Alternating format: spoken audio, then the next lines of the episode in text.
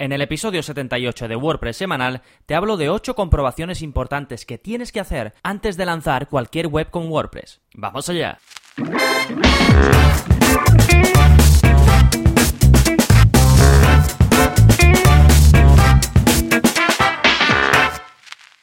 Hola, hola, soy Gonzalo de gonzalonavarro.es y bienvenidos a WordPress Semanal, el podcast en el que aprendes WordPress de principio a fin, porque ya lo sabes, no hay mayor satisfacción que la de crear y gestionar tu propia página web con WordPress. Y en este episodio precisamente veremos esas cosas que tienes que hacer antes de lanzar una web con WordPress. Te voy a hablar de 8 comprobaciones u 8 tests que son importantes que hagas y no solo antes de lanzarlo, sino que si ya tienes tu web lanzada y no has tenido en cuenta estos factores, pues te voy a explicar cómo puedes hacer estas comprobaciones o cómo puedes realmente tenerlos en cuenta. Pero antes, vamos a hablar de qué está pasando en gonzalonavarro.es y esta semana hay un nuevo vídeo de la zona código en el que te enseño a poner contenido en columnas. Esto ya lo hemos visto en un post que de hecho es de los más eh, visitados de mi web y os enseño cómo hacerlo con un plugin, ¿vale? Porque esto de poner contenido en columnas en WordPress es bastante común que la gente quiera hacerlo. ¿Por qué? Porque no se puede hacer. Es decir, salvo que lo hagas por CSS, que es como yo te voy a enseñar, que es muy facilito una vez lo tienes hecho, ya después lo puedes utilizar todas las veces que quieras, pues salvo que lo hagas con esto, o instalas un plugin o no puedes hacerlo. Entonces yo te enseño a hacerlo sin plugins, con CSS, y si no, pues también tienes el post en el que te explico cómo hacerlo con plugins, ¿vale? Si vas a esta nueva entrega de la zona código, que es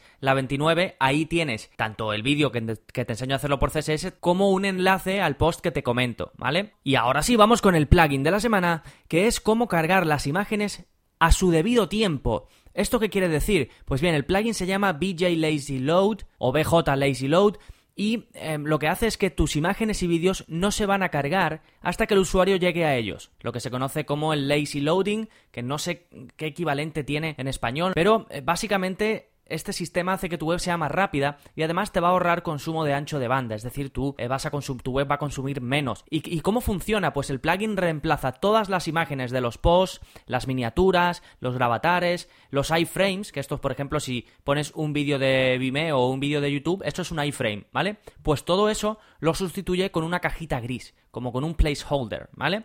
Y eso es lo que se va a ver hasta que cargue ese contenido. ¿Y cuándo carga? Cuando el visitante llegue. Si por ejemplo tienes una página en la mitad, perdón, una página no, una imagen en la mitad de la página y el usuario va haciendo scroll, tu visitante va haciendo scroll, esa imagen no se va a cargar hasta que el visitante llegue a la mitad de la página. ¿Vale? Este es un plugin muy popular, seguramente algunos de vosotros ya lo conoceréis, pero es bastante interesante y aún no había hablado de él. Así que os dejo el link en las notas del programa. Este es el episodio 78. Y ahora vamos ya con el tema central del programa, las 8 comprobaciones, los 8 que hay que hacer antes de lanzar una web con WordPress. Y el primero de ellos es el test de facilidad de lectura. Aquí podríamos decir test entre comillas, porque sí es un test, porque es una comprobación que tú haces, pero no te lo hace ningún software, no te lo hace ninguna herramienta, sino que tienes que tú estar pendiente de que se cumplen ciertas condiciones. Por ejemplo, comprobar el tamaño y el color de fuente. Comprueba que son los que tú querías, comprueba que son legibles, que se ven bien, que el tamaño es correcto, que todo el mundo podría leerlo y que el color de fuente casa bien con todo.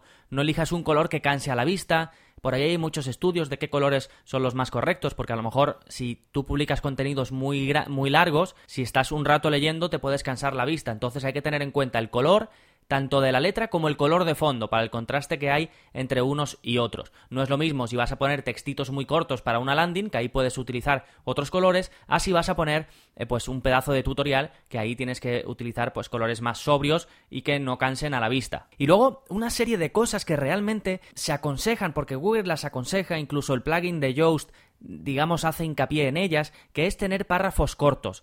Para cada persona un párrafo corto es una cosa. Los hay que escriben una línea por párrafo, que esto es una tendencia que ha habido desde hace algún tiempo para acá, de gente que lo lleva al extremo y escribe simplemente línea por párrafo, o párrafitos tampoco, que tampoco sean muy largos, de dos, tres líneas, cuatro, ¿vale? Esto depende un poco de tu estilo también, pero que se mueva en eso. También es importante utilizar signos de puntuación, utilizar espacios, porque todo esto va a dar aire y va a hacer que sea más fácil consumir los contenidos. Si pones de vez en cuando pues ciertos puntos en listas de viñetas o en, listas numeradas, pues eso también te puede ayudar. Y por supuesto, sin errores gramaticales, ¿vale? Esto da muy mala imagen cuando alguien está leyendo un contenido. No es lo mismo un error puntual, que esto puede ocurrir, de hecho ocurre bastante, a mí también me ocurre, que errores gramaticales. Entonces ahí hay que estar eh, pendiente de eso. Hay herramientas que te, te, ayudan con esto, con el tema de la facilidad de lectura, te ayuda con el tema de los párrafos, te ayuda con los errores gramaticales, pero casi todas están muy enfocadas al habla inglesa, ¿vale? Os dejo una de las más populares que es Hemingway App, os los dejo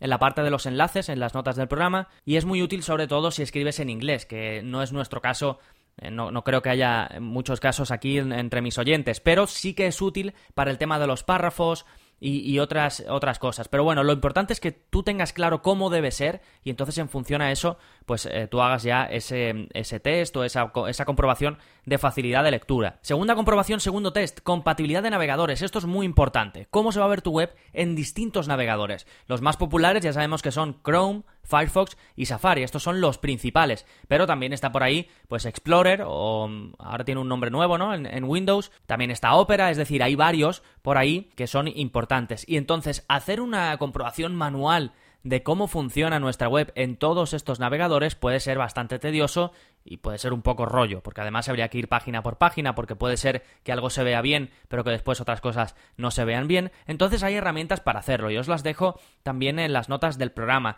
Eh, una de ellas se llama Browser Shots y su versión gratuita eh, de este software, pues eh, te hace prácticamente todo, ¿vale? Y ahí puedes ver la compatibilidad de buscadores. Os dejo el link en las notas del programa. Los voy a poner por orden, ¿vale? Más o menos, pues eh, cada comprobación que os digo tiene un link que os puede servir. Tercer test que podemos hacer, móvil. ¿Cómo funciona tu web en móvil? Esto bueno, esto es. Debería de ponerlo el primero solo por su, por su importancia. Es que ya mismo la gente va a acceder muchísimo antes a tu web por móvil que por ordenador. Ya se hace en muchos sectores, en muchos casos, pero es que va a llegar un momento en el que va a ser increíble. O sea que. Y, el momento es ya, ¿eh? No, no es que sea un momento dentro de muchísimo tiempo. Entonces tienes que comprobar que todo funciona correctamente en tu móvil, que todo es accesible y legible, que se puede navegar bien, que la navegación es funcional, es decir, que el menú funciona bien, que todo lo que debería ir bien, que no lo he comprobado, no, no lo he mencionado, pero en tu web normal, por supuesto, todo tiene que funcionar bien, todo tiene que estar correcto, pues lo mismo.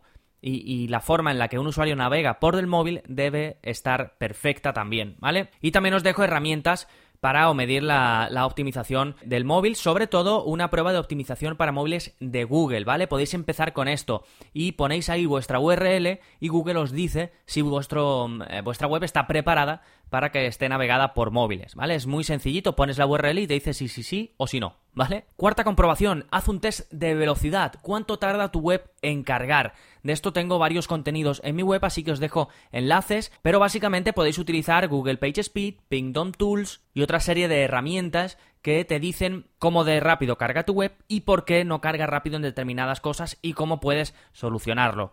Para esto Em, te dejo el link al curso de velocidad en WordPress porque ahí vemos con casos reales cómo es esto, es decir, cómo de lenta carga una web o cómo de rápida y cómo solucionarlo para que cargue más rápido. Esto lo vemos, ¿eh? vemos el caso y vemos las soluciones en el curso de velocidad en WordPress. También os dejo un tutorial interesante sobre cómo tener un WordPress rápido en seis pasos, ¿vale? Hablo de seis cosas importantes que tienes que tener en cuenta en cuanto a la velocidad y de cómo implementarlas en tu web y además os remito al episodio 16 del podcast que se llama cómo hacer test de velocidad en tu web. ¿Vale? Esto es también muy interesante. Y por último, un tutorial que está muy relacionado, que es cómo optimizar imágenes en WordPress. ¿Por qué queremos optimizar las imágenes? Para que pesen menos y entonces nuestra web va a ir más rápido. Así que no me, no me detengo mucho en este aspecto de test de velocidad porque como veis tengo muchos contenidos en la web que, que están mucho más en detalle porque así lo requieren, ¿vale? Eh, comprobación número 5. Auditoría SEO, ¿vale? Tienes que hacer un análisis del posicionamiento de una web. ¿Qué pasa? Que estamos hablando de cosas que hacer antes de lanzar una web. Por lo tanto, si aún no la has lanzado, tienes que comprobar que todo esté preparado para que vaya a posicionar. No ya cómo está posicionando tu web, sino que todo está en orden, que todo está correcto para que empiece a posicionar una vez eh, la publiques. Y entonces en SEO ya sabéis que hay dos grandes partes, SEO on page y SEO off page. Ya sabéis que SEO on page son todas esas modificaciones que hacemos dentro de nuestra web y que se van a reflejar después en el posicionamiento de nuestra web y SEO off page son todas esas cosas que hacemos fuera de nuestra web para que nuestra página posicione bien. Em, el SEO off page se suele centrar sobre todo en los backlinks, aunque hay también más cosas, ¿vale?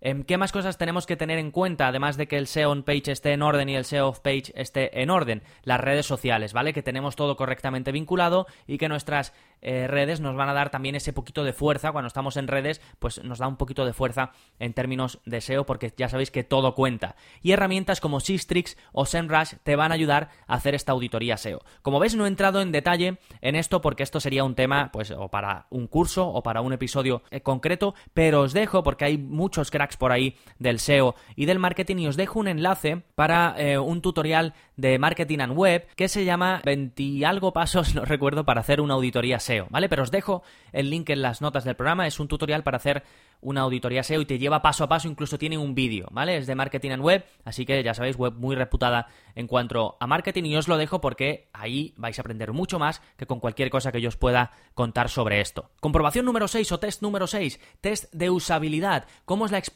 de los visitantes en tu web. Aquí, ¿qué puedes hacer? Pues puedes poner a personas reales a probar tu web, ¿vale? Es lo mejor, no hay otra, porque al final sí hay softwares que te van a ayudar, ahora te voy a comentar de alguno, pero lo que tienes que hacer es poner a gente de verdad a probar tu web y decirle lo que tienes que hacer. Por ejemplo, suscríbete a los cursos. Y la persona pues entra en la web sin saber cómo es la web y se tiene que suscribir a los cursos. Y tú ves si lo hace bien, no lo hace bien, qué fallos comete, si tu web es usable, si sería capaz de llegar a esa zona donde tú quieres que llegue. Y hay una herramienta que se llama InspectLet que te puede ayudar con esto. Tiene una versión gratuita y una versión de pago. Te dejo el link para que le eches un vistazo y pues te facilita todo, todo esto y que puedas eh, gestionarlo bien. La usabilidad es muy importante y también es un mundo súper interesante porque muchas veces primamos un aspecto súper chulo, pero a lo mejor va en detrimento de que la web no sea tan usable, de que si tú quieres que alguien haga algo, le cueste más que si la web fuese más sencilla. Entonces, sí, el aspecto es importante porque las cosas entran, nos entran por los ojos, ya lo sabemos, pero además, sobre todo, tiene que ser una web que sea usable. Y se puede combinar ambas cosas, por supuesto.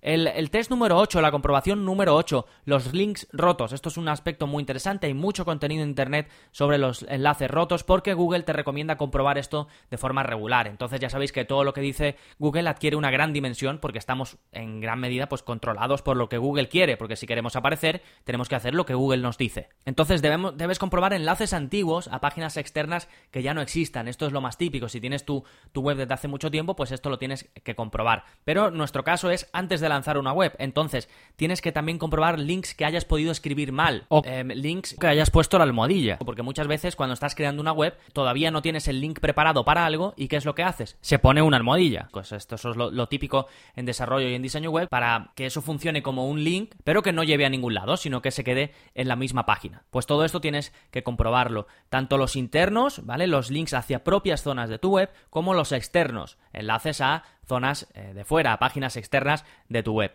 Y a esto pues está el plugin de plugins para hacer esto que se llama Broken Link Checker, que es uno de los más populares, tiene creo que en torno a las 50.000 instalaciones activas y esto pues te va avisando si ahí tienes problemas de enlaces y demás para que los corrijas. También hay herramientas externas para que no tengas que instalar ningún plugin. Te dejo una en, en, las notas del programa y simplemente pues metes tu URL y te dice si tienes enlaces rotos, ¿vale? Así no tienes que instalar, bajarte un programa ni instalar nada en tu web si no quieres. Aunque, como digo, el plugin Broken Link Checker es muy recomendable y se utiliza mucho. Y por último, la compatibilidad, que esto tenemos que ver antes de lanzar nuestra web, pero luego también tenemos, es una cosa que vamos a tener en cuenta siempre. Tienes que comprobar si themes, plugins y el propio WordPress son compatibles, ¿vale? Porque a veces dos o más de ellos pueden entrar en conflicto y puedes tener o pequeñas cosas que no vayan bien, que no vayan como antes, o eh, puede dar lugar a errores 500, que os dejo un tutorial de todas las posibilidades que pueden ocurrir cuando te sale el error 500, que es un error de servidor, que puede salir o tu pantalla en blanco, o te puede salir un mensaje de error 500 o lo que sea, ¿vale? Pues esto, una de las razones más comunes es que haya una incompatibilidad entre algún theme y algún plugin, entre dos plugins, entre un plugin con el propio WordPress, ¿vale? Así que os dejo este enlace y aparte pues que tengáis esto en cuenta de comprobar que todo funciona bien y en el caso de que haya algún tipo de compatibilidad tenéis que prescindir del plugin o del elemento que esté dando esa incompatibilidad y buscar una alternativa, ¿vale? Porque aunque el problema no sea muy grande, puede devenir en un problema mayor o puede ser que si instalas otro plugin más adelante ya sí que sea un problemón, entonces hay que huir de estas incompatibilidades o hablar con el desarrollador a ver si se va a solucionar, pero tenerlo sobre todo en cuenta. Y además os dejo un plugin que es interesante que te permite monitorear todo esto, monitorear la, compatibilidad o incompatibilidad de todo lo que vayas poniendo en tu web, ¿vale? Porque aunque ahora vaya todo bien, puede que en el futuro haya algún tipo de incompatibilidad. Y hay un plugin, como para casi todo, pues hay un plugin para esto también que os los dejo en las notas del programa. ¿Vale? Recuerda que a todo lo que he ido comentando tienes un enlace. Este es el episodio 78. Así que estas 8 comprobaciones pueden guiarte en el proceso previo al lanzamiento de una web con WordPress, pero también te van a ayudar a tener presente que son aspectos muy muy importantes a los que debes prestar atención siempre, ¿vale? No solo antes de lanzar tu web, sino siempre a lo largo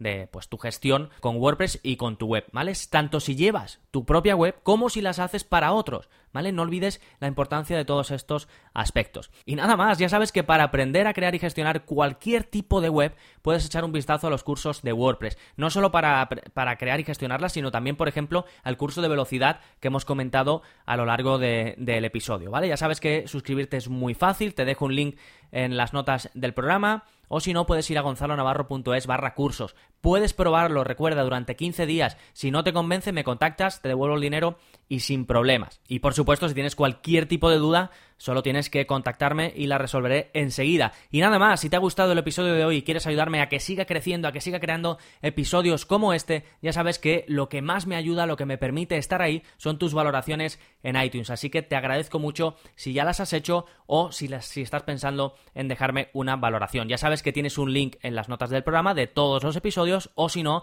pues vas a tu aplicación de podcast, buscas WordPress semanal y le das a reseñas. Así que muchas gracias tanto a ti que me escuchas en iTunes a todos aquellos que me escucháis desde iBox y me dejáis vuestros comentarios y vuestros me gusta. Nada más por hoy, nos seguimos escuchando. Adiós.